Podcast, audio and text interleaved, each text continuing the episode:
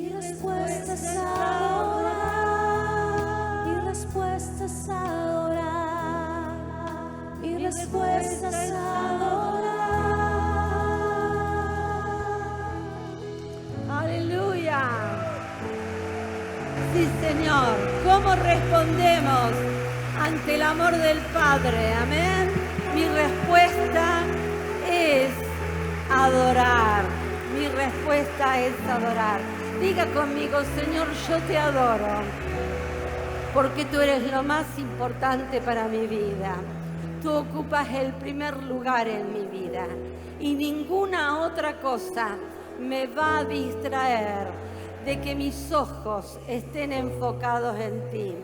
Tú eres lo más importante. ¿Sabe que el corazón de Dios, cuando usted le está diciendo, tú eres lo más importante? Y cuando lo está diciendo, piénselo, porque realmente está diciendo, dejo todo lo otro de lado. Dejo toda preocupación, dejo todo otro, toda otra cosa que se quiera levantar en mi vida, la dejo de lado.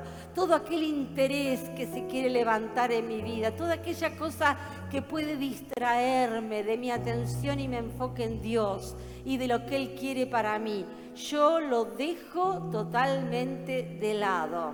A mí, ¿quién me importa? Es Jesús. Y va a llegar un momento en tu vida, porque a veces nos distraemos con diferentes cosas, que pareciera que, eh, y está bien tener un marido y querer tenerlo, una mujer y querer tenerla, querer tener hijos, querer tener una familia, querer tener un título, querer tener una preparación, todo eso está bien, es parte del combo, pero nada de eso me va a servir si mis ojos no están enfocados en Jesús nada me va a servir. Él es lo más importante para mi vida. Amén. Dígale, Señor, gracias, porque sos lo más importante. Sos lo más importante. Sos lo más importante. Aleluya, sos lo más importante. Sos lo más importante. No hay ninguna otra cosa que me importe más que el Señor Jesús. Entonces vamos a mirar qué quiere decir enfocar. ¿Sí? ¿Qué decir, cuando decimos enfocar, qué tiene qué definición hay de esta palabra? Enfocar es dirigir la atención a un determinado asunto, porque puede ser que sea una persona o puede ser que sea una determinada cosa que nos está preocupando, ¿sí? Pero nosotros estamos enfocados y vamos a estar enfocados con lo que seguimos, nuestra atención puesta, eso ya lo pasamos a la siguiente, y vamos a ver Hebreos 12, ¿Dónde vamos a estar nosotros enfocados? ¿Dónde vamos a poner nuestros ojos? Eh, em, estuvimos mirando, porque el lema sería estar enfocados, y, pero nos llamaba mucho la atención, hay diferentes cosas y opciones para hablar, pero tocaba muy fuerte mi corazón eh, este pasaje de Hebreos 12, que yo le invito a que después lo haga como ejercicio en su casa Lea todo Hebreos 12, capítulo 12, porque nos, nos da grandes verdades para que nosotros lo tengamos en cuenta para desarrollarlo durante todo este año. Dice, por tanto, todos nosotros, teniendo en derredor nuestro tan grande nube de testigos, ¿eh? despojémonos de todo peso. ¿Vino pesado hoy? Traemos peso. Bueno, hay una invitación de parte de Dios. Hoy tenemos que sacarnos todo peso, toda preocupación, toda otra cosa que nos distraiga y poner nuestros ojos en Jesús.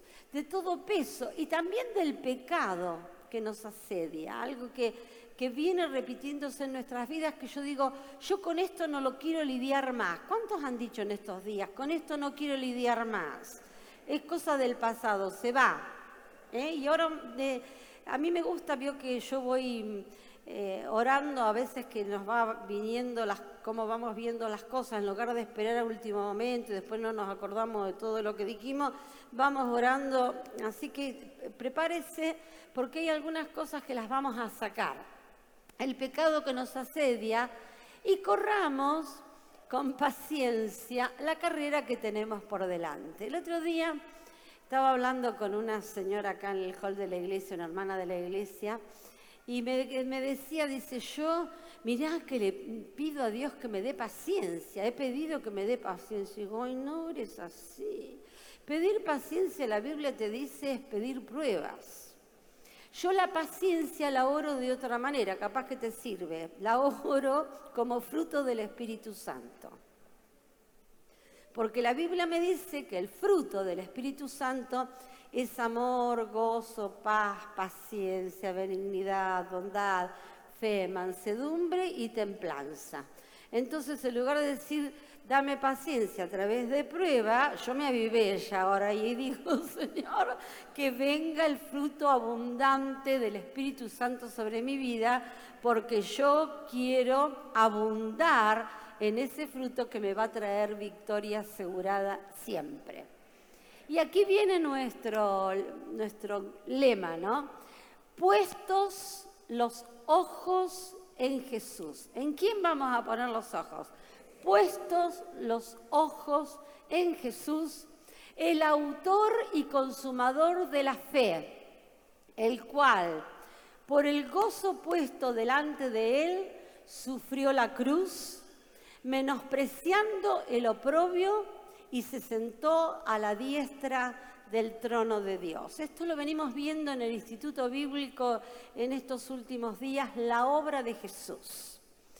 Me encanta ver que Jesús no fue un profeta, porque los profetas eh, han cumplido una misión, algunos de los profetas, como pueden tener otras creencias, que no es así con Jesús que trajeron buenas palabras, algunos se apoyan en las palabras que algún profeta no quiero mencionar acá, pero usted vaya imaginando, en India hay uno, hay otro este, para otras naciones, pero nuestros ojos están puestos en Jesús, que si bien fue profeta, era hijo de Dios, el altísimo hijo de Dios. Amén.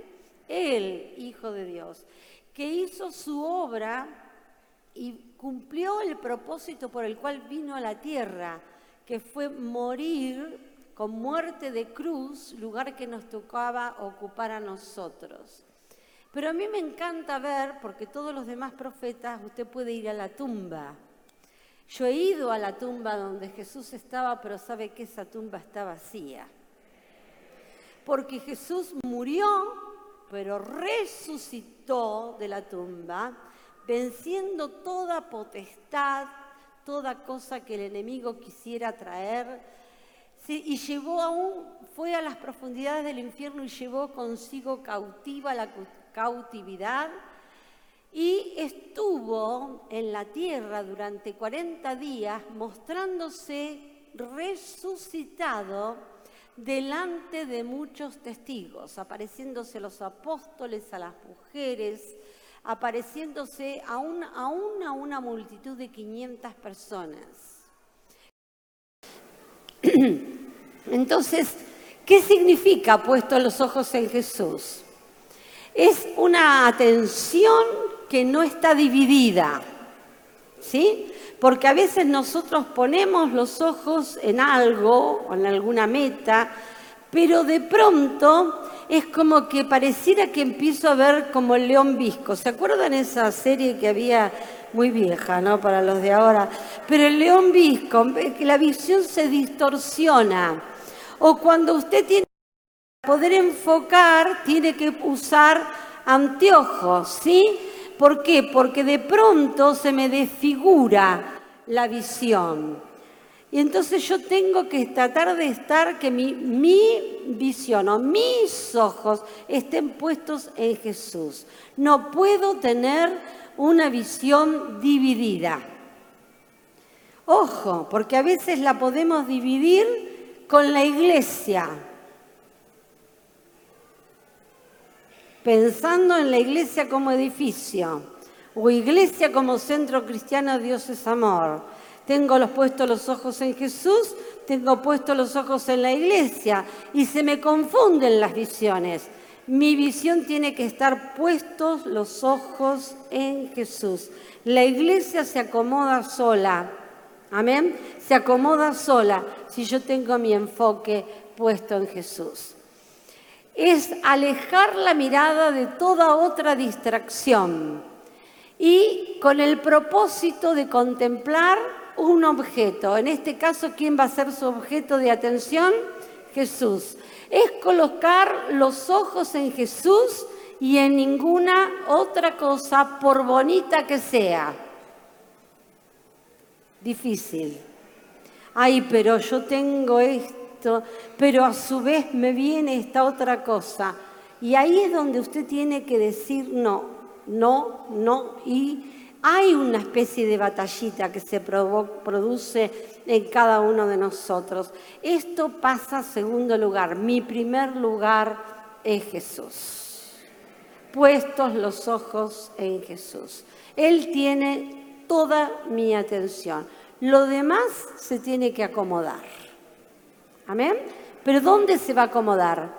Después de Jesús. ¿Está claro? Porque yo sé que a usted le están surgiendo cosas ahora. Y si vi todo esto que está tan, me tiene tan aturdido y está, me, me, capta la atención y, y estoy como que, chicos, ni el ministerio siquiera puede estar antes de Jesús. Porque nuestro ministerio es para servir a Jesús. Entonces, si anteponemos el ministerio a Jesús, estamos listos. Es decir, las demás cosas son consecuencias mientras nosotros vamos viviendo nuestro enfoque en Jesús. Amén. Nuestro enfoque en